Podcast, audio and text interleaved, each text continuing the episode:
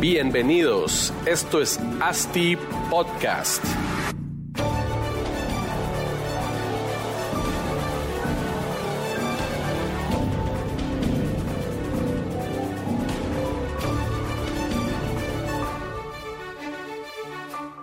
Bueno, bienvenidos a otro episodio de ASTI Podcast, en donde platicamos de todo lo, relacionado al mundo del real estate, eh, donde invitamos a los actores principales del mundo inmobiliario y tratamos pues, de crear un contenido positivo que genere valor eh, a toda nuestra audiencia y que a través de las experiencias que nos cuentan aquí nuestros invitados, eh, que nos compartan en el set, pues pueda llegar a todos ustedes.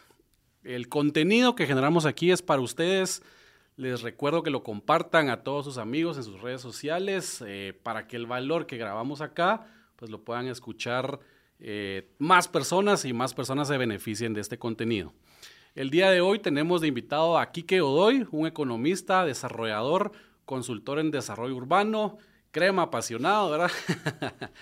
Personalidad de radio, TV y apasionado por Jesús, ¿verdad?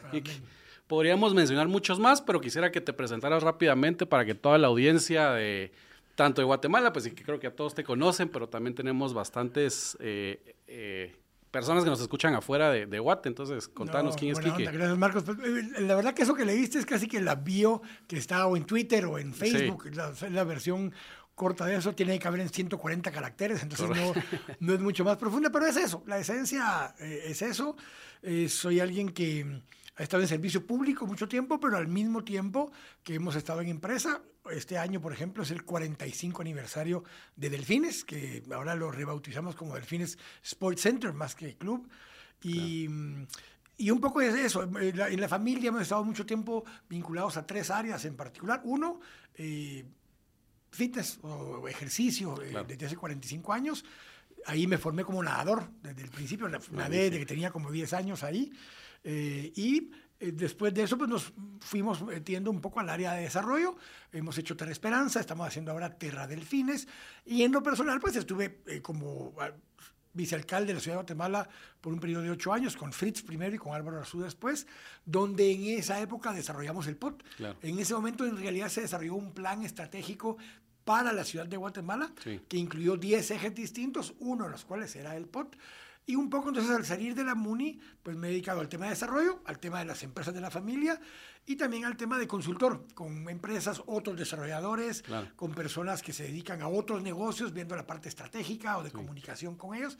Y eso, un poco eh, eh, dentro de lo público y lo, y, lo, y lo privado. Y como dijiste, pues en radio y televisión desde hace más de 10, 12 años. Buenísimo. Pues un gusto tenerte aquí, Kike, y muchas gracias por hacer el tiempo de venir.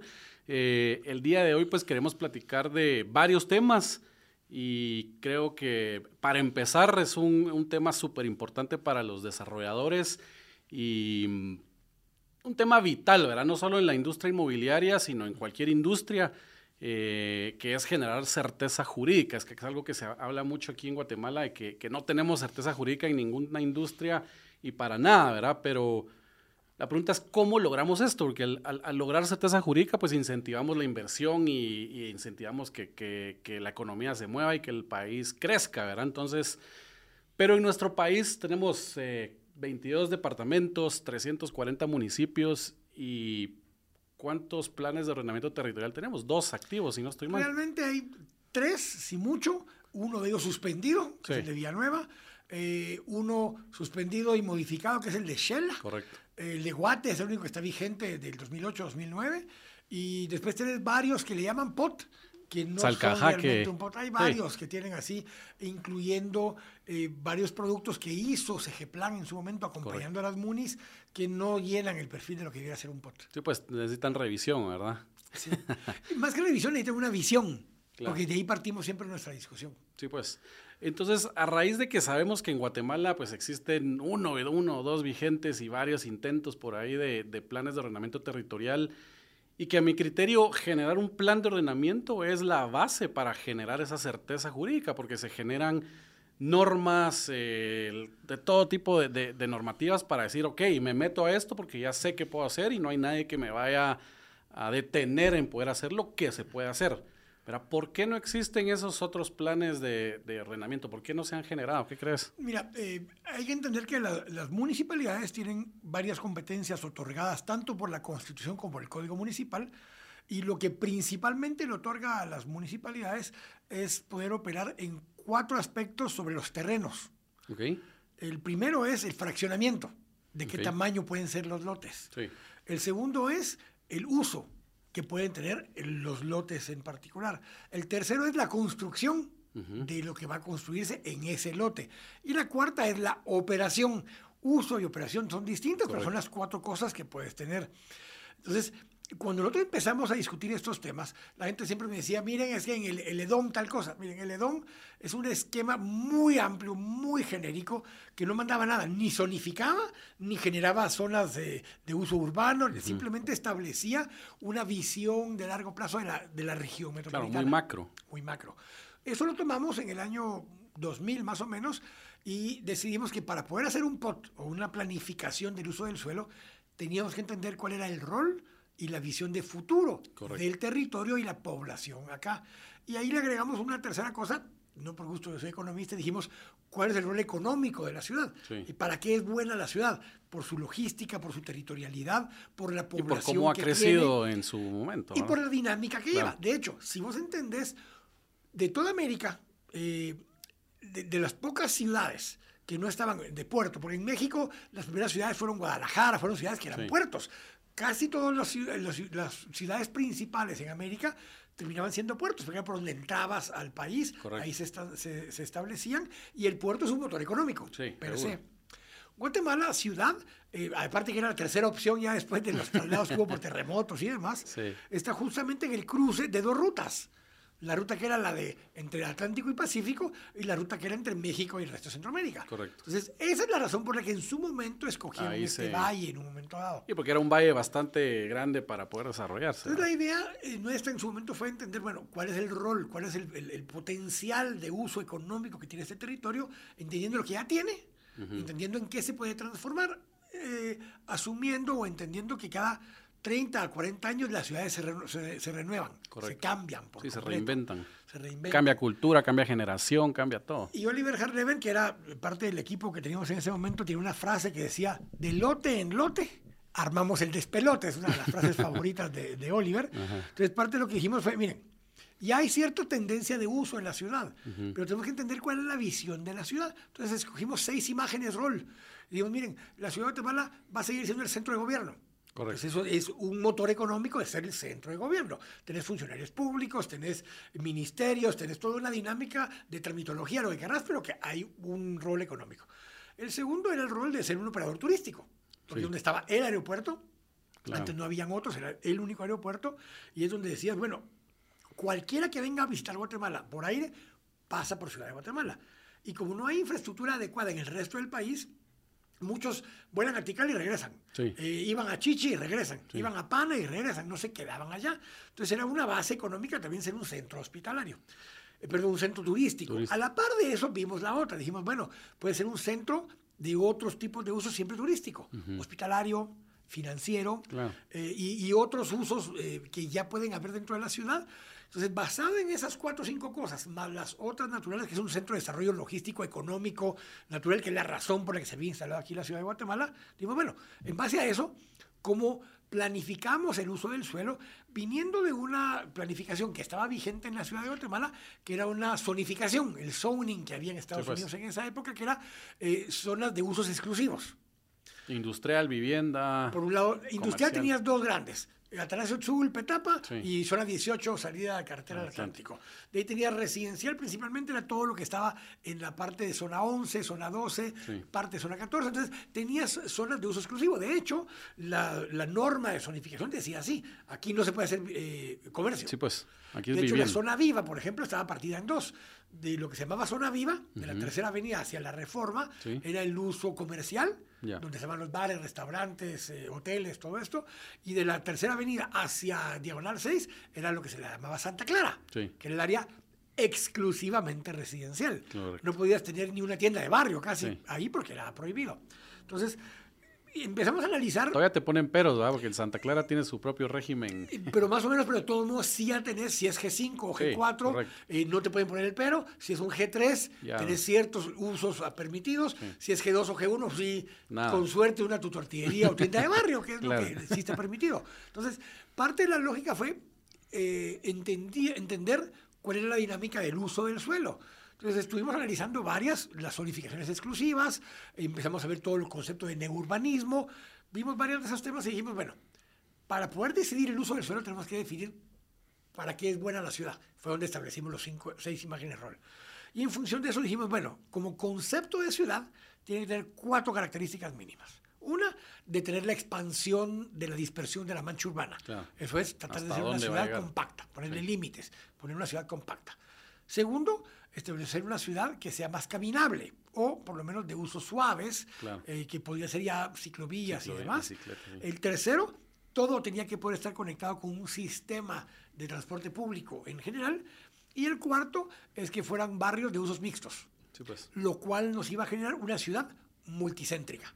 Sí, pues. es el concepto Como descentralizada por espacios eh, cercanos, como generar estas, este concepto de la ciudad de 15 minutos. Un poco bajo el concepto ese, sin llegar al extremo de los 15 minutos, porque partía de un tema, donde en promedio, en aquella época, la gente se movía de 13 a 14 kilómetros en cada dirección para ir de donde dormía a donde trabajaba. Hoy ese número está como por 19, pero en esa época era 13 kilómetros. Entonces lo que hicimos fue, es bueno, hay tres conceptos distintos. Uno, el área que ya está desarrollada en la ciudad, tienes que fortalecerle en vivienda, porque mucha gente que, yo siempre hago este comentario, entre 1776 y 1850, el 100% de los vecinos de la ciudad de Guatemala vivían en el centro histórico. Sí. O sea, esa era, la ciudad. Correcto. Esa era la ciudad. Eh, hoy, menos del 2% de la población de la ciudad de Guatemala vive en el centro histórico o en el área de la zona 1 o zona 4, incluyendo los asentamientos que hay en el área. Eh, después la población se desplazó se fue alejando. a las zonas 4, 9, 10, 2, 6, y conforme el desarrollo se dio, se fue dando una, un desarrollo aislándose o alejándose cada vez más de ese centro, pero hoy por hoy el 70% de los empleos de la ciudad se generan aquí, en esta área central, donde estamos zona 4, zona, 9, zona 4, zona 9 y zona 10. Y el 90% de las personas vienen de esos otros lugares. Claro. A, a, a 19 kilómetros de, de, distancia. Entonces lo que planteamos fue la ciudad, municipio, tiene que poder desarrollar un modelo donde hay zonas dormitorio. Dejemos que hay ciudades dormitorio, o sea, Misco es una ciudad dormitorio, Villanueva, Santa Catarina Pinula, pero la zona 18 es una zona dormitorio. Ahí dormía la gente, pero no había empleo. Correcto. Y la mayoría de personas de la zona 18 trabajaban en este sector de las zonas 4, 9, 10, 11, 10, 13, 14 y 15. Entonces la lógica fue cómo diseñamos un plan de uso de suelos que haga una, una, como eh, escala entre lo que hoy es una ciudad dispersa con ciudades de dormitorio, donde la gente tiene que desplazarse grandes distancias, para que para el 2020 esa es la meta. La ciudad sea una ciudad más compacta y que vaya caminando en esa otra tendencia. Sí, pues. Entonces, no era solo hacer el pot. Que la mancha urbana regrese a... Ah, entonces, no era solo hacer el pot, sino que agregarle un montón de otras cosas que permitan que el pot se pueda ejecutar. Porque vos puedes poner un reglamento, aquí va a pasar tal cosa. O se permite esto, no se permite aquello. Entonces, es, una, es un pot basado en Transport o Transit Oriented Development, que es, ok, ¿dónde están las vías principales? ¿Por dónde va a pasar el transporte público? Ahí. Que en unos lados llaman DOT, ¿verdad?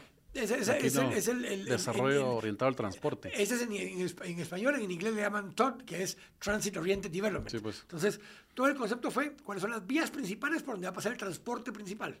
Y sobre esas permitís más densidad y más intensidad. Pues. Y conforme te alejas de eso, estableces qué áreas son ambientalmente críticas y qué áreas tienen usos especiales que tienes que reservar.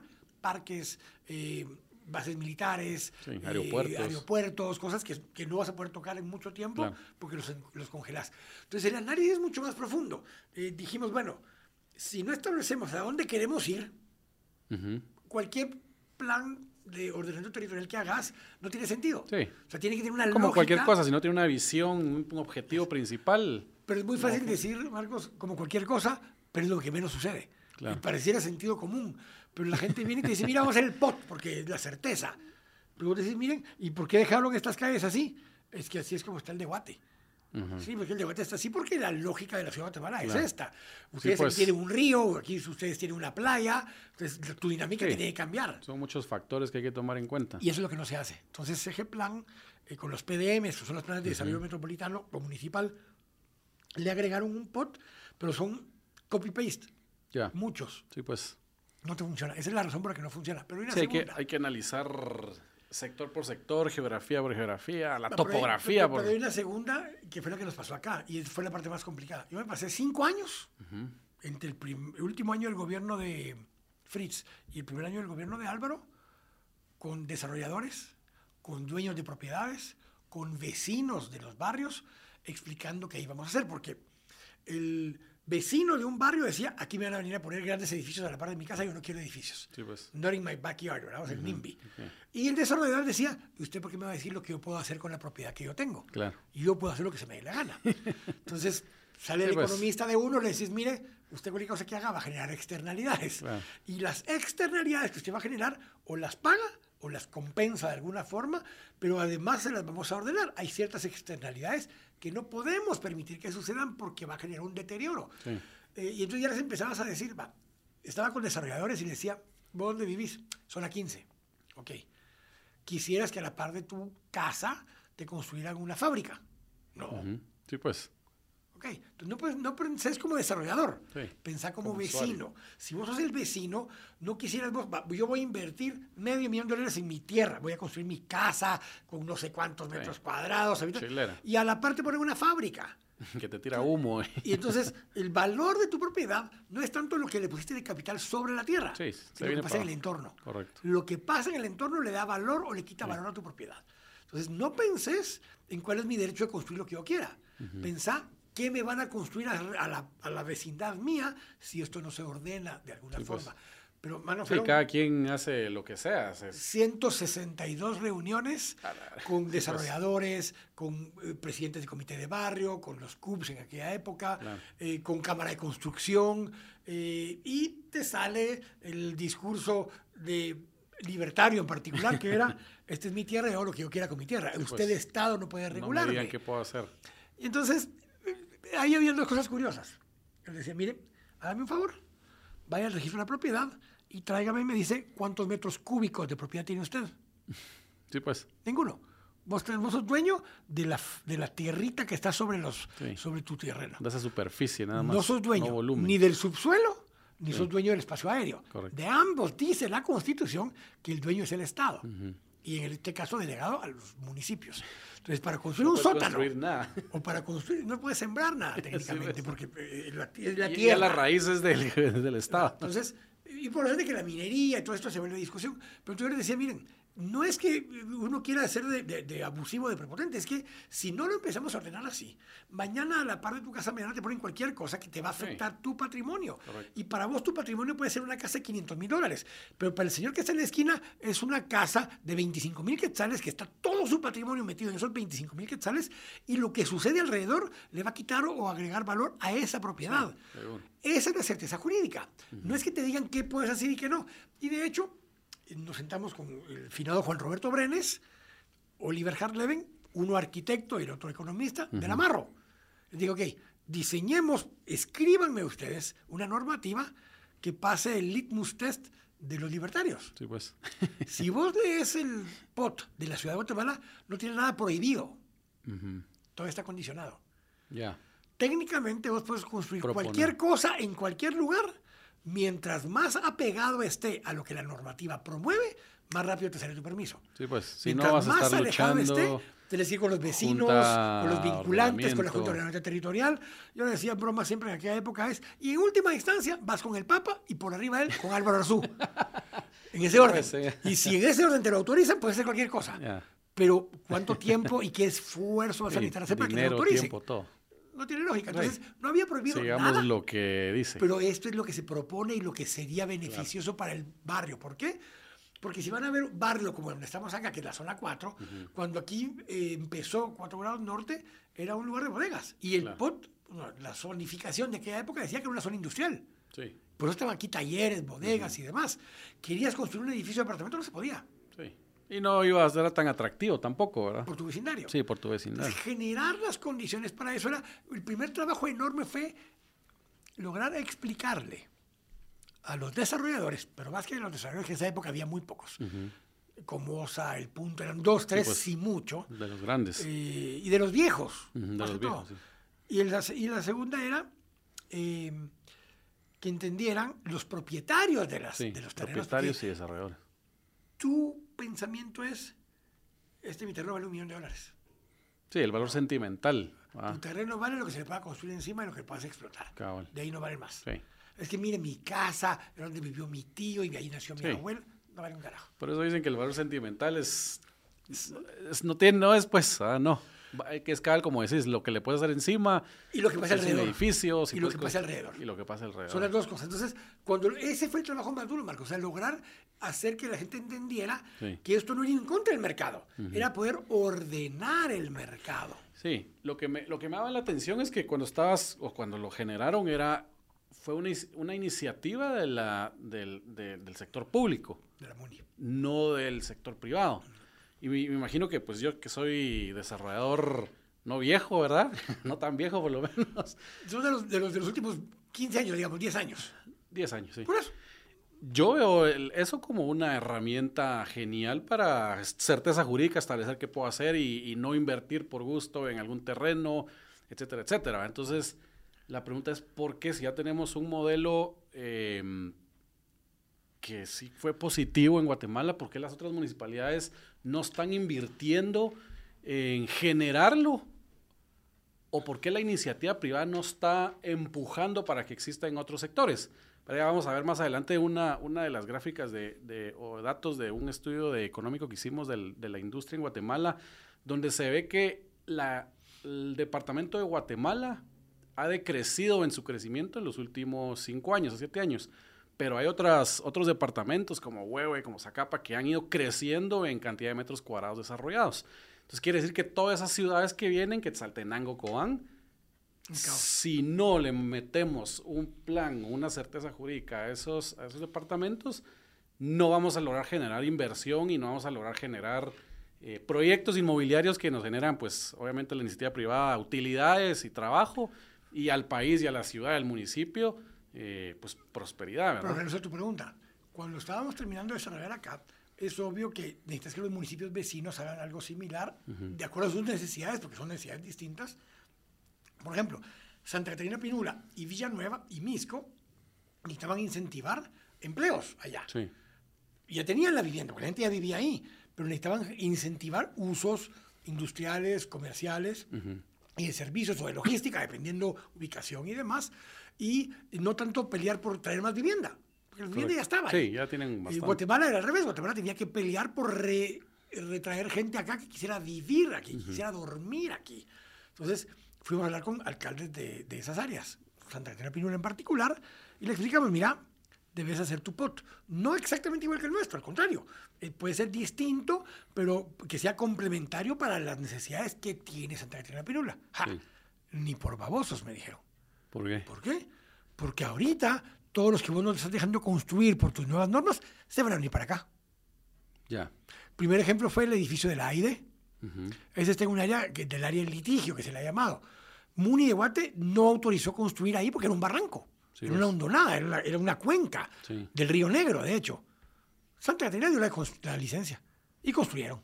Claro. Y así hay varios edificios en ese sector, varios edificios sobre la carretera El Salvador, sobre la montaña de Mushbal y demás, que eran áreas de alto riesgo que nosotros no habíamos autorizado, fueron a Pinula, se los autorizaron allá pues. y los construyeron. ¿Por qué? En el inmediato plazo les generaba. IUCI y les generaba Sí, licencias claro. de construcción. Pero en el largo plazo, eso destruyó el desarrollo futuro de Santa Catarina Pinula Sí. No generaron las vialidades, por ejemplo, vos en un POT no es que las construyas, dejas previsto dónde va a estar el grid de, ca- de calles y avenidas. Carretera Salvador tiene una carretera. Sí. O sea, una vez llegas al 13 y medio para afuera, Ya es no hay una. para dónde. Cualquier cosa que vos quieras hacer sobre los 10 kilómetros ahí, tenés que subirte ahí, ir a un extremo y regresar. Sí. No hay cuatro o cinco más calles tipo Salidas, Carretera ingresos. Salvador y cuatro o cinco más norte-sur que te atraviesen de San José Pinula a Claro. Santa Catarina Pinula a lo ancho. No hay. Entonces no lo diseñaron. Y hoy querés hacerlo, ya no podés, porque hay muchos desarrollos de condominios que se hicieron que ya no permiten que se construya la accesibilidad. Entonces no es solo, cuando uno lo ve en municipios como Guatemala, vos crees, solo es ordenar los lotes que ya existen. Sí, no están así. En esa época el 40% del municipio de Guatemala no estaba construido. Pulté, zona 16, zona 17, zona 24, no estaba construido. Eh, de hecho, se revirtió parte del POT por presión de desarrolladores del área de Pulte y de zona 16, eh, años después que yo salí de la MUNI, y se quitó una parte fundamental del POT, donde tiene congelados los lugares donde debieran haber carreteras el día de mañana. Ya. Porque uno piensa en el POT. Sí, uno pues. piensa en el POT, aquí está la reforma y esa es T5 y te genera G5. Perfecto. Y allá donde no hay nada que es pues hoy es G0, y es T0. Pero ahí técnicamente debiera haber calles, avenidas, bulevares, parques y demás, y te va a generar T1, T2, T3, T4 y T5 para desarrollar ese sector. Entonces, ¿qué vinieron ellos? Dijeron, no, porque yo quiero que en este sector sea una colonia privada. Claro. Sí, pues ya tenían planes a Y tenían, ponerte 50 manzanas donde ibas a desarrollar un montón de casas dentro de un condominio pues. sin acceso. Entonces, ¿qué es lo que haces ahí? Si quieres pasar, tienes que darle la vuelta. Y se la paras en otro igual, darle la vuelta. Entonces, Pero no entendieron la visión de pues, generar una, una T5 ahí.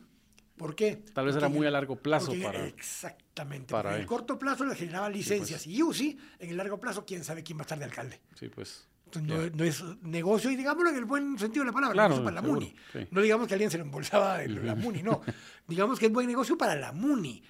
No lo veían así porque yo ni siquiera sé si voy a estar aquí entre cuatro años, que me importa en la pues. Muni de Guate dejamos previsto que si vos estás en un lugar donde no está la calle hoy, y el ejemplo clásico es Cañada, pues el campo y la zona 14 de este lado con la zona 14 del cementerio de la vía. A la par de nuestra ceguería ahora. Ahí hay una calle que técnicamente debiera poder volverse calle otra vez. No existe la calle. pues. Esa calle, que creo que es la 12, esa calle está previsto en el POT. Si los propietarios la aportan a la ciudad, se vuelve calle y atravesas, hoy esa calle tiene G2. si pues. la aportas y se vuelve de 12 metros de ancho, dejas sus pasos y demás, se vuelve G4 o G5. Sí, pues. Entonces, el, índice de edificabilidad que podrías tener sobre esa calle te compensa de sobremanera el terreno que vas a aportar. Y el, Pero ¿cuál es la diferencia? Hoy, ¿qué es lo que hay en ese sector? Vivienda unifamiliar de 2.000 metros cuadrados. Sí. Entonces, para esa persona que vive ahí, no tiene ningún sentido que se vuelva una calle de paso. Para los hijos de esa persona y los nietos de esa persona probablemente sí, porque será bueno, claro, yo no voy a, vivir ahí, pero cuando yo ya no esté el viejo, voy a construir un edificio y necesito el permiso. Entonces, muchas veces esas cosas toman tiempo, pero las tenés que dejar las normas por escrito, entendiendo que va a pasar en el tiempo para que se generen los espacios públicos que necesitas para que la ciudad pueda crecer de una mejor manera. Sí, pues, me entendí. Y eso es lo que cuesta, Marco. Entonces, las munis en el interior del, país, con menor razón lo pueden hacer. Vos vas a Shela, Huevo, y vos estás diciendo la construcción que hay ahí, desordenada. Se han aprobado POTS y los POTS, el POT de Shela lo votaron los de población rural. Sí, pues. Y la Cámara de Construcción de Shela quería el POT. Claro. Lo quiere. ¿Y, no, ¿Y no crees que un factor también puede ser en temas así, corrupción de las municipalidades? Porque siempre en algún punto, más de algunas, se, se beneficia de poder poner peros a los, a los proyectos por algún inciso en algún reglamento de construcción que tiene el municipio y dicen, ah, volvemos unas normativas bien claras y pues ya no hay negocio para... No hay subjetividad. Para los Mira, aquí lo intentamos hacer estando ya en la MUNI con aeronáutica. Le dijimos a aeronáutica, mira, el aeropuerto ya está. Ya sabes cuál es tu cono de aproximación. Claro. Y sabemos cuál es la altimetría de todos los terrenos de la ciudad de Tabala, porque ya estaba eso levantado por la MUNI de Guate. Diseñame y decime, de acuerdo al aeropuerto, cuál es la altura máxima para cada lugar no quisieron. Cuando a mí me tocó estar eh, en el gobierno de Jimmy Morales como comisionado de esos temas, nos sentamos con la MUNI, con DGAC, lo hicimos y el mapa quedó hecho. Y se emitieron tres acuerdos. Un acuerdo que elimina los áreas que no tienen área de aproximación. Por pues. lo tanto, no tenés que pedir permiso a la DGAC. ¿Por qué iba a ir alguien de la zona 11 a pedir permiso si no estaba en el área de aproximación? y sin embargo, te lo pedían, te tardaban tiempo, te cobraban porque lo aceleraras y demás. Esa subjetividad era rentable para alguien. Claro. Pero hay áreas de la ciudad que no requieren un estudio de, de- de aproximación del aeropuerto Sí, porque no están en el área del corredor de aproximación. ¿Para Esos qué? los eliminamos de una vez y dijimos, estos no tienen que pedir eso. Punto. Su justificación es autorizado Sí. de oficio. Tenés otros donde, zona 9, la Claro. nueva 9, como se le llamó, dijimos, bueno, ya sabes que no puedes pasar a la altura en toda la zona 9, punto. Entonces establecer la altura, Ya- porque ya sabes que eso es, sí. y todos los lotes ahí tienen altura máxima sobre el nivel de mar, tanto, Sí, punto. ya se acabó. Ok. Y el resto sí te varía, porque la ciudad cambia de alturas. La zona 8, San- eh, Sí, la zona Santa 8 es Cecilia y alto, demás, zona es 15 muy alto, también. zona 15 es alto. Entonces no es decir, ah, miren, pueden construir 20 pisos. No, es, por eso se llaman metros sobre el nivel del mar. Correcto. Entonces hay lugares donde estás en una altura que vos dices, bueno, aquí porque solo me dejaron 6 niveles. Si allá abajito hay 20, porque la diferencia de Sí. altura de donde estás vos para allá, el, el cielo... Sí, en el, tre- en el trébol Vistahermosa es lo más alto y hasta abajo lo Entonces, más bajo. cuando ya lo ves así, tiene lógica. Entonces dijimos, autoricémoslo de oficio. Correcto. Lo autorizó DGAC, hoy todavía no está vinculado ¿Y por qué no sacaron el MUNI. mapa? El mapa está, la MUNI lo tiene. Ajá. Entonces vos cuando pedís un permiso a DGAC, realmente ellos lo que ven es el mapa. Sí, pues. Tener que ir fácil. al campo a hacer algo, Sí. mentira, ya no lo hacen. Y ya el mapa ya está, lo que hacen es emitir el certificado y te lo entregan. Correcto. Ya no hacen ir a hacer la altimetría y demás al, al campo porque ya la MUNI lo tiene para toda la ciudad. Y todavía hay que pagar el, el banco de marca, hay que llevar el punto, Pero entregarlo. que eso sí, pero porque yo les dije al final, mire mucha, eh, esto costaba 850 quetzales, me acuerdo. Sí. Le dije, ponle 850 dólares, pero es inmediato. O sea, la gente va a estar dispuesta Sí, a pagar oficialmente 850 dólares, pero ya estuvo a que le digas 850 quetzales, pero tarda tres meses. Dos o tres meses. Y además tiene vigencia 6. Sí, pues. Y cuando ya, ya se va a vencer tu Volver licencia, otro. ah, entonces digo, mucha, no pongas plazo, porque no va a cambiar el aeropuerto del lugar por ahora. No le pongas peros a ir a hacerlo al campo y sacarlo de una. Entonces, eso es certeza. Entonces, el desarrollador, cuando empieza a entender eso, ya le agrada. Seguro. En Estados Unidos, los principales promotores de los POTS son desarrolladores. Seguro. Llegan hasta con planes maestros, con las munis y decir, mira, mucha, ya se los hicimos. Aquí está, hagámoslo. Es que, y con la tecnología que se puede hacer, si tenés todas las, las variables establecidas, generas ciudades, potenciales proyectos en cuestión de segundos, ¿verdad? Y ahora que puedes hacer casi que metaverso, dijo aquel. Sí, puedes cabal, desarrollar también. la ciudad entera en digital. Correcto. Si vos vas a la Muni de Guate, ellos tienen ahí, vos te metes y te enseñan tridimensionalmente los edificios. Sí. Por lote. Si está en rojo, quiere decir que no ha pagado UCI. Si está en verde, en serio. Si está en verde, está el día en su UCI. Eh, Sótanos, todo, Todo. Muy bien conceptualizado. Esas herramientas son las que necesita un desarrollador. Sí. Porque te ahorras tiempo, dinero y demás para poder hacerlo. El resto del país no lo hace porque les quitas eh, subjetividad Correcto. a la autoridad municipal, que es con lo que hace Pisto. Yo sé, edificios que tienen dos, tres pisos más de lo debido, porque tuvieron que darle algo al de la DGAC o a alguien en su momento Sí, pues. para que lo autorizaran. Entonces, Sí, ese es el dilema. Marcos. Sí, es lo que no queremos, pues. Y, y yo creo que los desarrolladores deberíamos de, de apoyar y gestionar. Es como decís en Estados Unidos, van con los planes ya hechos, así como, toma, implementarlo y, y dejarnos desarrollar en tu, en tu, en tu municipio, eso, en tu... Pero vos incluso ya sos de otro eh, tipo de desarrollador, donde muchos de los constructores originales eran dueños de su predio. Sí, pues. y construían en su predio. Sí. Vos ya sos de una generación donde buscas sites. Sí. Buscas, ok, estamos buscando hacer tal tipo de proyecto, busquemos un terreno para Correcto. hacer ese tipo de proyecto. Eh, haces el, el scanning, haces el due diligence del terreno y demás, pero ya lo vas a buscar. No es que como tengo un terreno, aquí lo voy a hacer.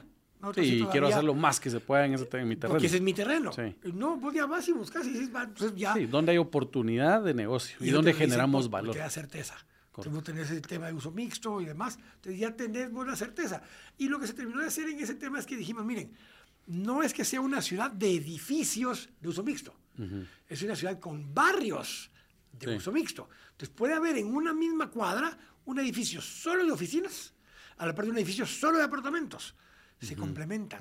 No necesitas que cada propiedad en la ciudad tenga, primer nivel. de comercio, segundo nivel de, de De oficinas, y de ahí para arriba meterle apartamentos. No, Claro. pueden haber local. Muchos sí tienen la tendencia que puedes tener algo comercial abajo, Sí, porque es, es don- lo, lo- lo que tiene buena, buena vista pero y ¿por qué? accesibilidad. Porque eso también está en el POT. Ajá. Esa visibilidad, Transparencia. la transparencia, los primeros dos niveles es por temas de seguridad. Correcto. Mientras más ojos hay en la calle, más seguro se hace el barrio. Seguro. Entonces, muchos al principio construyeron sus primeros niveles, pusieron eso y los tienen vacíos. Sí. Es un desperdicio. Vos esos primeros niveles pueden ser locales comerciales. Fácilmente. Que no se mezclen con la gente que vive. Sí. Se pueden tener accesos Solo completamente diferenciados. Correcto. Pero te genera rentabilidad para ese mismo. Eh, creo que. Vista, creo que se llama el edificio este donde te De decía 15. Fratelli y Sí. demás. Genial. Tiene Sí, acceso a lo ancho. En un, est- en un lado, Gula y otro par de lugares del otro lado, La Torre pusieron de ese lado. Sí. Este, de una dinámica te cambia el barrio. Sí. Te cambia el barrio por completo. Y eso es parte de lo que hace un Llegas caminando, puedes hacer de todo ahí. Eso es parte de lo que se te hace un pot. El pot, si lo visualizas bien, Y la visión del desarrollador también, ¿verdad? pero es que, a ver, ahí es donde la visión la está planteando la ciudad. Sí. Porque la ciudad plantea está qué diciendo, tipo de "Haz ciudad esto". queremos. Queremos que y esto. este tipo de ciudad que queremos, te la vamos a facilitar a que vos la hagas también con nosotros. Correcto. Entonces, cuando ya vos ves esa dinámica, se vuelven aliados en la ciudad con los desarrolladores. No debiera ser una dinámica donde estemos peleados. Sí, ¿no? llega un momento en el que en lo que los desarrolladores comprenden la visión y están de acuerdo con la visión, hay roces. Y eso es la, la respuesta a las preguntas de los municipios vecinos. Ya. Porque tenés dueños de propiedades extensas, porque son fincas de café Sí, que habían antes en el lugar y demás, enormes. que cuando vos llegás y le decís en Vía Canales o en Villanueva, mire, aquí vamos a hacer tal cosa, y va a ser cuadricular, vamos a hacer calles y avenidas, vos la mitad del terreno lo tienen que volver público, Sí, pues. que son las banquetas y las calles. Dicen, ¿cómo así? Sí, es mi terreno otra vez y llegamos al mismo. Volvés a pasar por la Mismo misma dilema. discusión. Ese es el problema. Ay, joder, ahí tenemos que cambiar cultura entonces para un poco a, veces- poco, pues. Y a veces es el tiempo, o a veces son los mismos desarrolladores de aquí de la ciudad que van adquiriendo esas tierras, Sí. entonces la dinámica cambia. Sí. Porque ya saben. Yo creo que sí tenemos como, como iniciativa privada empujar y, y me- generar presión en los distintos municipios para que se generen estos planes y podamos ir a, a desarrollar, porque la ciudad de Guatemala en algún momento se va a saturar de los productos que se desarrollan, ¿verdad? Entonces hay que buscar, y estas, todas estas ciudades emergentes pues tienen un, tienen un potencial enorme de, de desarrollo. Pero ahí tocas un tema interesantísimo porque la mayoría de desarrolladores, tal vez hay un par que, que se salen de lo que voy a decir ahora, desarrolladores de vivienda me refiero, estamos enfocados en vivienda CS más para arriba. Sí, El mercado enorme que hay es de menos para abajo. correcto. Y es un mercado donde habrá un par de desarrolladores que le han estado entrando, eh, que cuesta también por normativas municipales, Sí, que están pensadas en grandes edificios y no en edificios de vivienda de interés social. Por eso lo de los movies aquí en la ciudad de Guatemala, las modificaciones que están discutiendo en el Consejo ahorita de transformar el reglamento de movies Sí. a que te permita tres cosas, básicamente. Uno, que ya permita usos mixtos dentro del movie. Que el primer nivel tenga algún tipo de uso comercial porque sí, genera genera todo el mundo tiene tráfico de los mismos que viven en el edificio y te y rentabilidad para... genera rentabilidad para el desarrollador. Puedes vender más caro esos metros cuadrados. Ahí compensas un poco el el- el límite que hay para la vivienda. Esa es la lógica. Segunda, eh, que puedes alquilar, no solo vender. Sí, pues, ah, Para que abras el mercado de alquiler, porque no todo aquel que tiene necesidad de una vivienda puede comprar. no, comprar. no, ni quiere ni puede. Sí. Porque en algunos casos no es sujeto de crédito. Va, ahora con la ley de leasing ya podría darle un leasing con opción a compra, ya Sí, podría calificar. rentando, Pero va. después. Pero parece que aunque sea así, tampoco quiere. Quiere solo alquilar. Entonces, tenés que poder tener desarrolladores que construyan para alquilar con rentas bajas. correcto. Y ahí, y ahí entramos a otro tema que también quería tocar, Kike, en, el sentido de ahorita con la pandemia y con esta inflación generada por el exceso de, dinero que imprimieron ahí en Estados Unidos y se generó pues este, este incremento de precios en, en la construcción, pues y en la canasta básica, en todo, ¿verdad? Eh, y, y los desarrolladores y constructores pues lo estamos viviendo ahorita con los, con los aumentos de precios que tal vez en los que están todavía en proyectos ya que estaban vendidos en construcción, pues no los están, no se están viendo tan afectados como los que estamos empezando a desarrollar ahorita. Te digo que es al revés. Ahí te lo voy a explicar, pero ¿por qué? Porque es al revés. Pero yo creo que, o sea, ahorita venimos ya con precios, o sea, nosotros desarrollamos o planificamos con precios más altos, porque ya el costo por construcción aumentó. Por ende, el precio por metro cuadrado de venta lo tenemos que poner más alto de lo que lo veníamos poniendo. Y entonces los precios vienen subiendo, pero, Pero, la primero al revés, para, porque a mí me tocó estar en medio de los dos. Eh, nosotros empezamos a desarrollar Terra del Fines eh, antes de la pandemia. Tenía vendido el 40% del edificio Sí. a precios viejos.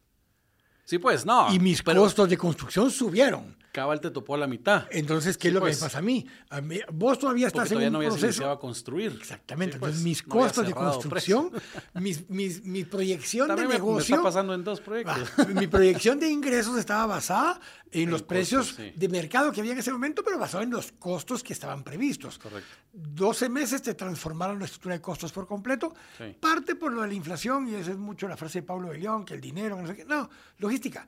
Sí, El 70-80% de los costos más altos es por la logística. Correcto. Porque el lumber, que fue lo que más subió en Estados Unidos al principio, ya está hoy más bajo de cuando empezó la pandemia. Ya. Pero Sí, pues, ¿por pero qué? no- Porque ya se reestructuró el sistema de suplir madera y ya sembraron más árboles para estos efectos y demás. Y ya lograron surtir, la demanda de madera bajó otra vez y ya se niveló. Sí, pues. Pero acero y todo este tipo de cosas, creo que llegaron a su pico de costo hace un Hace mes, mes y medio por ahorita, y ahorita se estabilizaron y van a empezar a bajar. Sí. Entonces, ¿por qué? Pero la logística no, ha, no, ha- no, se ha, no se ha puesto al día. Eso es un poco el problema. Entonces, vos ahorita, los problemas que tenés como desarrolladores es que si vos ibas a la mitad y no tenías vendido, sino que solo estabas diseñando y planificando y no habías salido al mercado, Sí, estabas bien. No, ahí todavía estabas sí, bien. sí, no ha porque pones precios otra vez, le relanzas para adelante. Nosotros tuvimos que rehacer el tema de Terra Delfines.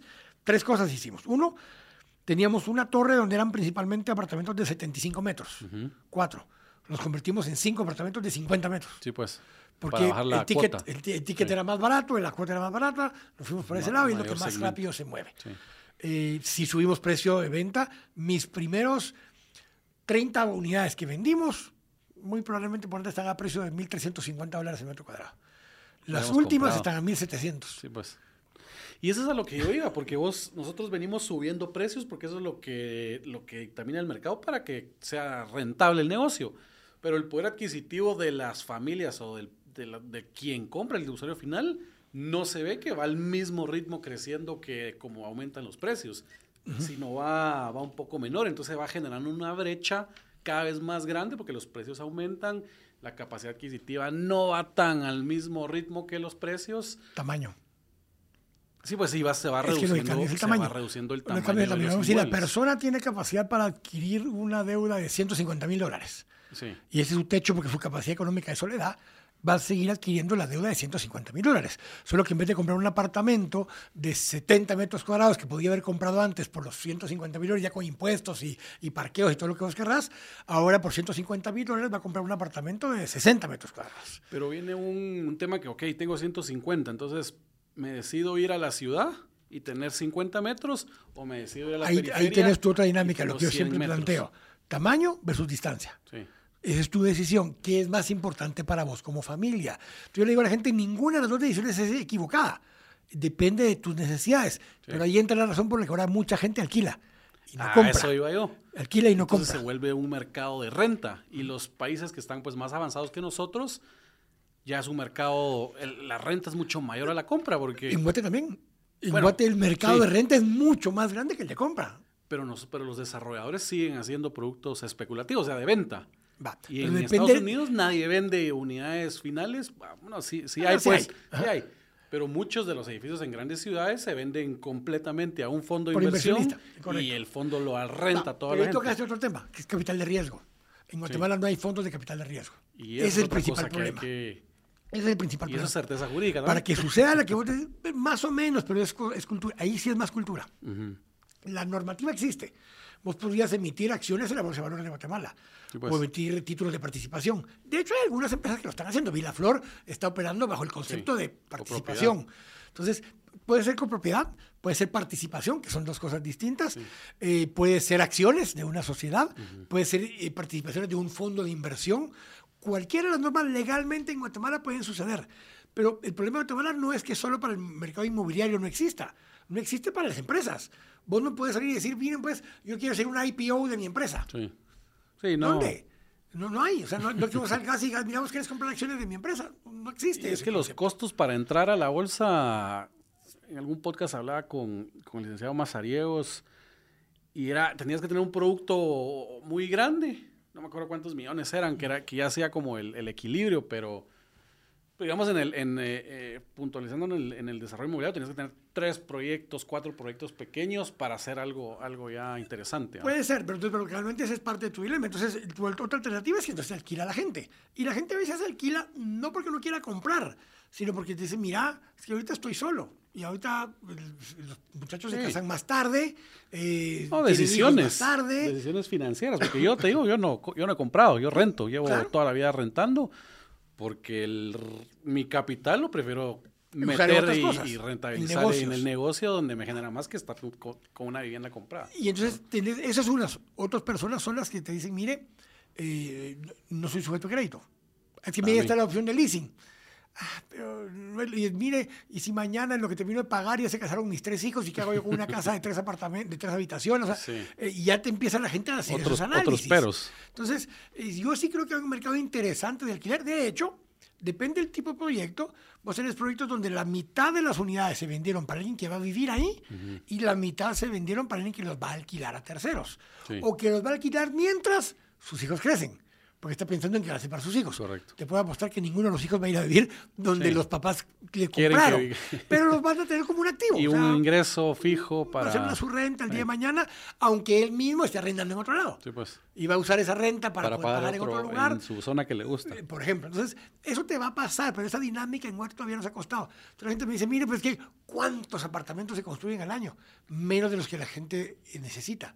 Sí. Sigue siendo así. Sigue siendo Porque así. vos sacas un proyecto y aunque se tarde en absorberlo a veces el mercado, a veces no es que se tarde porque no haya demanda. Es porque tu producto no es el bueno para Sí, el mercado. no, no le pegaste al Punto. nicho. O sea, no le pegaste el espacio donde había o el lugar donde lo pusiste no es el lugar adecuado para que la gente para ese no se siente en- o esas amenidades. o Exactamente. sea. Entonces, cuando vos fallaste en algún proyecto, no es que no haya mercado, es que no supiste entender qué es lo que el mercado pedía en ese lugar donde construiste. Sí. Y ese es el error más grande. La gente no hace estudios, no hace análisis. puede ser que en cualquier, en cualquier predio hago un edificio eh, lo que se me da la gana y se acabó. Incluso tenés el tema de los early, eh, de los early adapters. Sí. Los Mini y eh, Chesley, todos los que construyeron aquí en zona 4 al principio, se los van a chingada al principio, porque pues. al principio vos cargas el costo de que la gente Abriendo sienta cómodo venir aquí. Sí. Hoy te dicen, mira un edificio en zona 4, ah, de los más caros usted. Sí, pues, precio por metro cuadrado es dos mil dólares. a Claro, 2000 y pero pico. otra vez, tu ticket del apartamento es probablemente igual que un apartamento en Vistahermosa, pero el de Vistahermosa es de 110 metros cuadrados y de que es de 50 Sí, pues. Y tu ticket es casi el mismo, o sea, el valor es casi el mismo. Entonces, sí es mucho eso, es como entendemos el mercado eh, para poder atenderlo de la mejor manera por los distintos nichos y cada vez van a haber más nichos. Claro. Sí, cada vez el- se, va segmentando mucho más el mercado mientras vamos creciendo la, en población, ¿verdad? Y, y en, y los en- y en nuevos- grupos de edad. Y grupos de edad, sí. Pero mira, la dinámica es interesantísima. Creo que es, eh, son tiempos interesantísimos de poder estar evaluando los proyectos. Eh, estamos también acostumbrados a que son rentabilidades, estábamos acostumbrados a rentabilidades de arriba del 25%. Sí. Va, Sí, ya están no, entre 15 posible. y 20. Va, eh, y la verdad es que los negocios de C menos para abajo son proyectos con rentabilidades tal vez entre 9 y 10. Pero haces 200 Sí, mucho más, unidades. y o sea, mucho más rápido le das vuelta. Nosotros somos de la mentalidad no de como margen de utilidad, sino retorno de inversión. Para meterle la menos cantidad de dinero, generar márgenes bajos, pero, rápido. pero le das vuelta rápido. Entonces sacas unidades más económicas que el, que el mercado, con pues un producto obviamente Pero igual. ahí siempre van a haber ganadores y perdedores. Y la mayoría de las veces es, a veces puede haber agarrado, agarrado un momento inadecuado, porque eh, te Sí, metiste a invertir en algo y no, y- y- y era, y si te jodiste. Sí. Si aguantaste, bueno, y si no, alguien entrará, te comprará el proyecto a la mitad y él lo aguantará para el futuro. Pero también te va a pasar de que entraste con una idea y cuando ya estabas a medias, le ha pasado a un par de los proyectos grandes ahorita, que tuvieron que transformar parte de los pisos de oficinas Sí. en, vivienda, En vivienda. porque el mercado de Perdés, oficina está saturado. margen ahí. Pero ¿qué preferís? ¿Perder un poco o quedarte 10 años vendiendo algo y, y o aguantarlo para alquiler en vez de, de venderlo, Sí, pero si tu modelo de negocio tu no era retener el bien, sino que era Sí. salir de él, ya te jodiste. Sí, pues. Pues sí te pueden matar, y un piso de esos es tu utilidad en algún Sí, no, Ahí se seguro. y los parqueos que tiene ese piso. caso. Claro. Y, que- bueno, ahorita que, que hablábamos del tema de accesibilidad de, de inmuebles, cabal, nosotros en Asti hacíamos un, hemos hecho análisis, cómo bajas el precio por metro cuadrado de venta para lograr llegar a más gente, para lograr dar más metros cuadrados a- a- con un ticket que de- al segmento, ¿verdad? Y analizando por todos lados es bien complicado bajar costos de construcción porque los materiales no es como que te puedas eh, bajarle, ¿verdad? O el sistema constructivo pues ya, ya, son, ya son muy, muy estándar. Y siempre llegamos al, al, dilema del parqueo, ¿verdad? El, el, parqueo nos ha representado hasta el 40% del costo de construcción de un edificio. Que si lográramos quitar el parqueo al 100%, lograríamos bajar un 20%, porque la construcción pesa aproximadamente un 50% de la venta. Entonces, bajas un 20% del costo, del precio de venta logrando... Te dije que estaban analizando unas normativas para modificar parte del reglamento y tenía tres cosas. Te dije, una, te dije eh, usos mixtos, eh, dos, que pudieran ser para renta, pero hay un tercero. Ya no poner parqueos mínimos, sino que parqueos máximos. Sí, pues. Que va al tema que estás diciendo. clave. En eso está. Digamos, ya hay ciudades como Los Ángeles, Tokio, ya lo hace, hace muchos años, donde ya no le decís a alguien, mire, usted tiene que poner una un parqueo por cada unidad de 25 metros y si es de tal tamaño tiene que tener tres parqueos para la unidad y tal cosa. No, ahora te lo ponen al revés. No puede tener más de tantos parqueos. ¿Por qué? Porque la idea es ir incentivando a que la gente use menos el carro. Seguro. Y o en todo caso que busque una solución a su carro en un parqueo afuera o en la calle o en otro lugar y no dentro de tu edificio. se generan productos de parqueos para Y esa es la razón para la que los movies no tenían parqueos. En todo caso, ahora se habilitaron parqueos de motos o que te permiten que tengas un medio sótano para que tengas un parqueo por cada 10 apartamentos, porque tal vez alguno de los que están en el edificio sí quiere un parqueo. Entonces, eso es parte fundamental. Yo creo que es fundamental. Nosotros, yo tengo la experiencia de un proyecto de que salí a vender ciertas unidades pequeñas sin parqueo, no se movían. Les puse el parqueo, se fueron en, dos trancazos, porque eran, eran unidades pequeñas de ticket bajo, buenos para inversión. Y es, o sea, la cultura sigue siendo el parqueo, pues porque la rentabilidad de comprar el inmueble para renta sin parqueo es muchísimo mayor a tener que comprar el parqueo, porque la renta te va a aumentar que 200, 300 quetzales más Ahora ahí es un tema de educación y de cultura de los inversionistas. Seguro. Porque muchos de ellos también lo están usando para el Airbnb o se lo están alquilando a gente que alquiló ahí porque trabaja en el entorno es que y no tiene carro. Muchos no son inversionistas, yo le llamo inversumidores, porque siempre dicen, invierto, pero si en algún momento lo necesito me voy a vivir ahí, entonces necesito carro. Pero ese es tu dilema. Ah, no, no, no tenés tus objetivos claros como inversionista. Y yo te puedo apostar que la mayoría de ellos compraron con el parqueo y el parqueo está vacío. Sí, muy probablemente. Y su rentabilidad está baja. Porque están pagando el parqueo con la renta de solo los metros cuadrados del apartamento en sí mismo. Pero su mente les dice, ah, tengo un parqueo ahí. Hay nichos donde, y he tenido casos donde la gente llega y me dice, mire, es una 50 metros cuadrados, quiero tres parqueos. Y tres parqueos. O sea, yo los diseñé con un parqueo y diciendo, no es que, mire, lo voy a alquilar, que un par de roommates o lo que sea. Ya, sí, pues. Ah, está bien, pero vos los edificios normalmente tienen remanente de parqueos porque te quedan y alguien te lo alquilará. Y si no, te apuesto que uno de los dos que va a vivir en el apartamento no va a tener carro. Se va a mover en scooter, se va a ir en bicicleta, o camina, o hace home office, que es otro rollo ahora que te cambia por completo. Sí, ya, ya hay, que pensarlo también. Pero sí, el parqueo es un...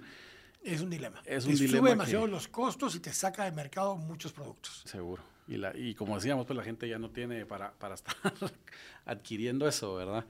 Quería, quería platicarte, en, como hablábamos antes, en ADI hicimos un estudio del impacto económico que tiene la industria inmobiliaria y construcción en Guatemala. Quería resaltar ciertos puntos y, que me dieras tus comentarios sobre, sobre estos, ¿verdad? El crecimiento promedio de la industria de construcción inmobiliaria pues, está por encima del promedio de Guatemala. Guatemala anduvo en 3. bueno, promedio de los últimos cinco años en 3.7 y andamos en 4, 4.8 en construcción inmobiliario. Que estamos por encima, la tercera industria más alta, pero cuando la comparamos contra países como El Salvador, Honduras, eh, Salvador, eh, México, tenemos México últimos cinco años menos 0.79. Costa Rica menos 0.72, Nicaragua menos 2, Honduras menos 4, El Salvador 0.8% arriba y nosotros estamos en 4.8 por, qué Guate tan, ha estado tan sana? Dos cosas tiene. Uno, el proceso de urbanización que está sufriendo el país. Y dos, el proceso de eh, aumentar la edad promedio. Guatemala hace 10 años tenía 18 años de edad promedio. Hoy tiene 26. Pues. Y dentro de 10 años va a tener 31. Eso te genera una población económicamente activa más grande. Y la gente se está moviendo de las áreas rurales a las ciudades. Eso automáticamente implica una demanda y una presión sobre suelo urbano y sobre vivienda. Ok. Es automático. Buenísimo. Quiere decir que tenemos todavía que unos 10, 15 años, 20 años. nuestra teoría es que llegamos al, al, 2035, 2040 Con en ese proceso. Y después empezamos a... Te estancas. O sea, te mantienes por un montón de tiempo porque ya llegaste a la madurez, pues. pero esa madurez se mantiene por un tiempo. Y después de eso, la- la- el crecimiento ya viene por innovación y por renovación. Sí, pues.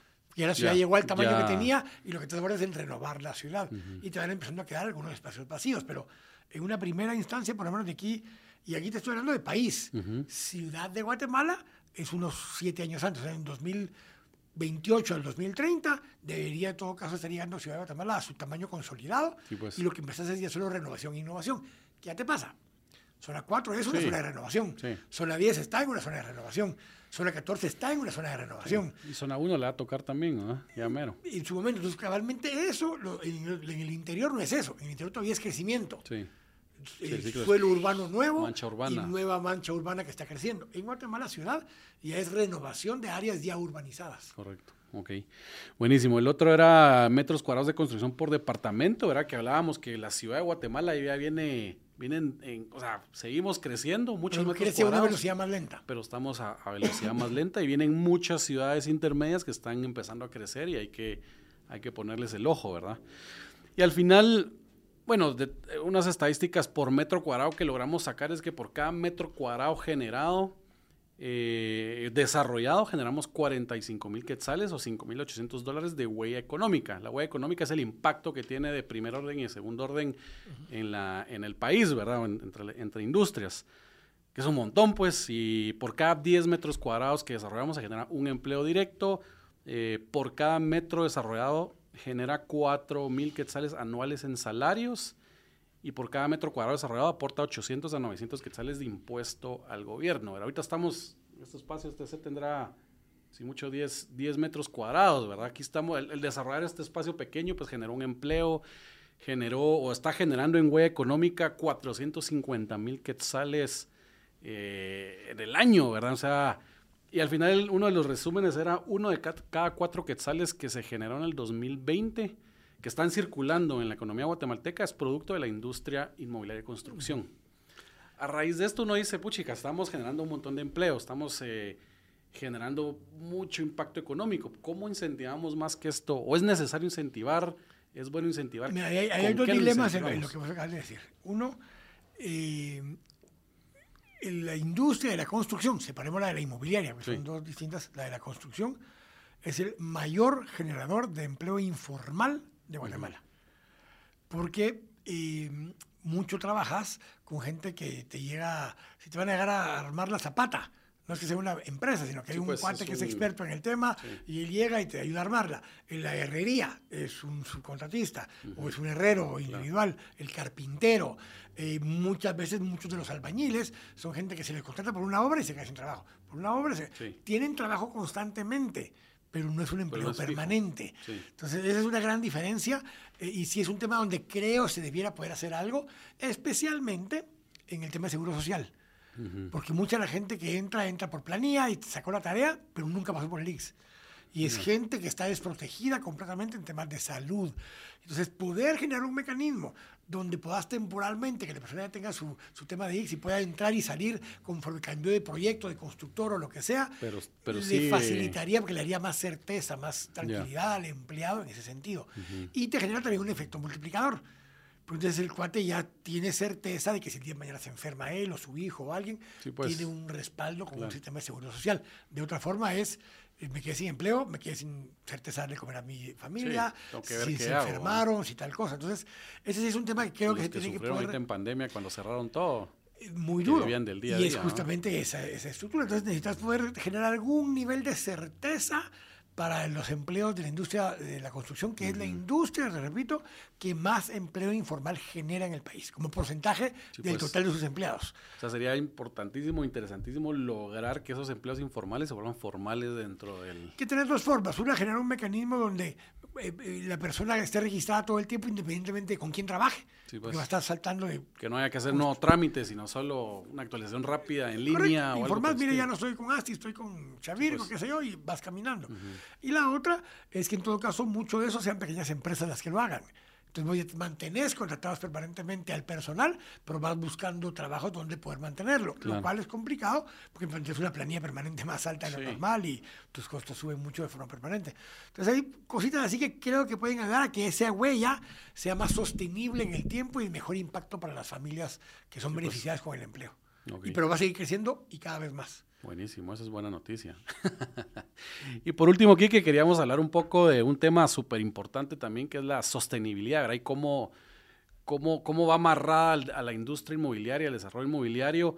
Eh, por ahí hay una estadística que el 60% de la energía global la consume la construcción y el desarrollo inmobiliario, ¿verdad? Entonces, y con el crecimiento que, que, que, tiene, pues no solo Guatemala, sino el mundo en necesidad de metros cuadrados, ¿verdad? Porque seguimos en población creciendo, etcétera, etcétera. Pues debemos de mejorar los estándares de, de sostenibilidad que, tenemos, ¿verdad? Entonces todos lo tenemos que ponernos el, poner el ojo en, en ese tema. Nosotros en ASTI, y aquí hago el, el, el, anuncio, ¿verdad? pero a partir del año pasado ya es política que todos nuestros proyectos van certificados Lead, Edge o Casa, que es la, la que está incentivando mucho el GGBC aquí en Guate. Eh, nos ha funcionado más Edge, ¿verdad? Es más, ahorita sacamos el primer edificio certificado, pre-certificado, ¿verdad? Que no lo hemos construido, pero ya está pre-certificado Edge. Pero ya estamos eh, utilizando todas las buenas prácticas, ¿verdad? ¿Cómo, ¿Cómo logramos incentivar más a los desarrolladores que, que tomen conciencia y que tomen estos puntos? Mira, hay, hay dos dilemas distintos. Nosotros, bueno, Esperanza es Lidoro, fue el primer edificio de ese tipo que se certificó en Guate, el Lidoro. Eh, Terra Delfines lo estamos trabajando entre Edge y, Casa. Estamos todavía, de hecho estábamos empezando con Edge, pero cuando ya vimos todo el proceso y lo de Casa, para darle el incentivo de el de Casa, estamos probablemente cambiándonos a que sea Casa. Eh, tenés dos problemas en Guate. Lo dijiste vos al principio cuando hablamos de renta. Si vos construís para arrendar, te ocupas de los temas de mantenimiento de largo plazo y de pues. sostenibilidad de largo plazo, que vale dinero. Entonces, si yo voy a construir para quedarme administrando el edificio, busco que reciclemos agua, que reduzcamos necesidad de aire acondicionado, que reduzcamos necesidades de iluminación eh, artificial, porque todo eso va a ir a mi factura al final. Si yo construyo para vender, eso me vale madre porque el que va a comprar le va a tocar pagar esa factura y cuando se dé cuenta que el servicio es chileno de vidrio y todo, pero va a ser un horno, le tiene que tener un aire acondicionado de la gran diabla y eso es un costo ya no espantoso, es ya no es rentable. Entonces, tu principal problema es que no hay sostenibilidad porque la mayoría de proyectos son para la venta, no para la renta. Correcto. Entonces, el costo de operación y mantenimiento en el largo plazo no le importa a muchos desarrolladores. Segundo, eh, se perdió mucho de la eh, del concepto de construir eh, con conceptos eh, bioambientales. Aquí en el edificio donde estamos no tenemos aire acondicionado. Está fresco. Sí. Tienes suficiente iluminación porque tienes suficiente ventana para que te entre sol, pero está en cierta posición que no le da el sol directo para que no te entre calor. Correcto. Te entra luz, no te entra calor. Es puro diseño. Lo que hemos perdido mucho es el trabajo de la parte del diseño. Sí, pues en que, tomen en cuenta. Porque de ahí empieza si te acostumbras a diseñar todos chileros modernos cajas de vidrio. Sí, pero ineficientes en... especialmente en, consumo de energía, tanto eh, de, aire acondicionado o extractores de aire. Aunque usen sistemas avanzados de aire acondicionado, pero igual... Todo. Y lo segundo es que, eh, lo primero que decía es que el, que construye no construye para operar. Entonces no le importa reducir o no gastos o costos de ese tipo. El segundo es que no, hemos perdido el concepto de diseñar usando los conocimientos de nuestro entorno. El que lo pongas en tal ángulo al edificio y que las ventanas las pongas en otra posición para que no le dé el sol de la mañana ni le dé el sol del mediodía de noviembre a marzo que pasa al costado del sol. O sea, conceptos muy sencillos pues. o ponerle como hizo la embajada gringa ahorita eh, la embajada gringa, aunque hay mucho vidrio, un facing tiene un facing que lo que hace es reducir la entrada de calor pues. y tiene unos mecanismos que se abren y se cierran conforme la hora del día puedes usar tecnología o puedes usar simplemente diseño, claro. donde entendas cómo está el concepto. A las ventanas sacarles unos, unos como voladicitos y ahí solo con eso reduciste un montón el ingreso. Cosas así son las que dejamos de hacer. Y si se empiezan a hacer otra vez, no le aumentas el costo al edificio, pero le aumentas la eficiencia energética a la construcción. Correcto. Eh, y le aumentas la eficiencia energética a la operación posteriormente, que normalmente debiera ir a la factura del que va a vivir ahí el día de mañana. Seguro. O el que va a operar ahí en oficinas, en parte comercial, a veces sí empieza a pagarse más porque organismos internacionales o empresas internacionales lo exigen. Sí, pues son necesarios. Y si lo tenés, están dispuestos a pagarte más porque si es una oficina. Es política de ellos, tener que tener en un proyecto lead. Sí, entonces es la única parte. No es rentable per se. Sí, también hay, que vas a ser operador. Existe una inversión inicial, ¿verdad? Que es contratar el auditor, al, diseñador, etcétera, etcétera Pero también hay, un, hay una variable ahí bien interesante que nosotros la, pues la estamos usando, que ya es, ya es productos financieros en bancos que te dan beneficios. BCE, Banco Mundial, varios tienen líneas de crédito con bancos locales que te dan par de puntos. Que te bajan la, y se paga, se paga esa inversión inicial, ¿verdad? A nosotros en, en, este edificio prácticamente esa, esa, inversión inicial se está pagando con esos puntos menos que nos está ofreciendo el crédito del banco. Porque el costo financiero va a ser menos y ahí se pagó la inversión que estamos haciendo por hacer la precertificación, ¿verdad? Pero sí tienes que hacer ese esfuerzo. Tienes que hacer ese esfuerzo. Hay mucho desarrollador que ve bottom line y ciertos números. Y, de una si, vez. Y si solo se construir para vender, lo descartás. Si construís para generar una marca propia y que eso te dé valor el día de mañana en un próximo proyecto, lo tomas en consideración porque lo ves como una inversión, no como un sí. gasto. Y así sucesivamente. No, y, el, y, el, punto de vista, pues de, no sé si calentamiento global o del, o del bienestar del, del, planeta como tal, pues también hay que, que, hay que tomarlo en cuenta, pues porque va a ser la, el mundo donde nuestros hijos van a ir, a ver cómo, le, cómo les va a todos. Cabal. Cómo, cómo les va viviendo acá. Pues buenísimo, Quique. La verdad es que muchas gracias por, por, tu experiencia, por todo lo que nos contaste. La verdad es que muy, muy interesante y mucho valor. Eh, gracias por venir. No, buena onda, Marcos. Y no sé si querés dar algunas últimas palabras. O... No, el tema es básicamente ese. Creo que la industria es, va a seguir creciendo. La industria inmobiliaria más todavía. Van a empezar a ver cada vez más empresas de administración de bienes. Sí. Porque muchos de los que compran para inversión terminan teniendo dos, tres apartamentos o un par de oficinas. Y no los rentan porque nadie se los administra. Y porque no tienen, no saben cómo, y sí. si los rentan, están lidiando con la queja del inquilino que mire que el chorro no enciende. Entonces, cada vez más van a haber property managers, sí. que es una industria inmobiliaria completamente distinta a la que estamos acostumbrados de arrendar y, y, comprar. Interesante porque lo que nosotros estamos haciendo en proyectos ahora es un sistema build to rent, le llamo yo, ¿eh? sí. donde vamos o capacitamos o administramos el proyecto para que la misma administración le administre las propiedades a los inversionistas, porque existe el recurso y el, hasta la búsqueda de inquilinos. O sea, nosotros como desarrolladores en el proceso de venta le invertimos un montón a redes sociales, en crear comunidad, en, en, la fanpage, ta, ta, ta, que normalmente deja de existir cuando el proyecto estaba vendido. Pero todas esas mismas herramientas que se generaron en ese proceso siguen funcionando sí, sí. para conseguir clientes, para mantener a la comunidad contenta, ¿verdad? Entonces... Completamente. Ahí, ahí, pues nosotros vendemos esa, esa parte en donde los inversionistas de los proyectos van a tener la certeza que la administración del proyecto les puede apoyar, no asegurar que les va a conseguir inquilinos y todo, pero les va a apoyar un montón en, en mantener su inmueble y que no... Hay pues varios, por ejemplo, en Esperanza, eh, a veces vendemos algunas unidades y te las administramos porque manejamos un hotel. Sí, pues. Entonces te la vendemos y te la alquilamos de vuelta y nosotros la administramos. Uh -huh. La otra es, te la vendemos y si quieres que te la administremos, cobramos un porcentaje por claro. el mantenimiento y limpieza, sí, pues. pero ya tenemos gente adentro. Sí, pues. entonces puedes tenerlo en Airbnb y nosotros podemos hacer la gestión. Limpieza y se acabó. Y la lógica es que teniendo ya una capacidad instalada de property management para tus unidades, administrarle a un tercero no es tan sí, complicado. No, no Entonces va a ir pasando mucho de eso. Eh, vas a tener empresas que se dedicaron a administrar edificios, uh -huh. empresas que se dedican a administrar edificios y de ahí le agregan administrar propiedades dentro del edificio, sí. que es más natural, o empresas que construyen, que parte de su rentabilidad se la quedan en unidades que las tienen que administrar claro. y pueden darle servicio a terceros. Eso cada vez más es, la tendencia nueva en la parte inmobiliaria. Sí, pues que algo que, que ya hay en mercados más desarrollados, sí, pero muchísimo. nosotros lo... Correcto. Es urgente ya, ¿verdad? De acordísimo. Buenísimo, Quique. Pues muchas gracias entonces no, y espero, espero que en alguna otra oportunidad nos visites aquí en Asti Podcast para continuar platicando. No, con mucho gusto, igualmente vos cuando te volvamos a llevar a, a temas y debates y demás para compartir ahí. Buenísimo, no, seguro, bueno. ahí estamos a la orden. Gracias, Marcos. Está bueno, Quique. Y a todos, pues muchas gracias. Eh, este es el episodio número 53. Ya vamos tres años, creo yo, del, del podcast. Muchas gracias a todos por seguir escuchando y nos vemos en un siguiente podcast.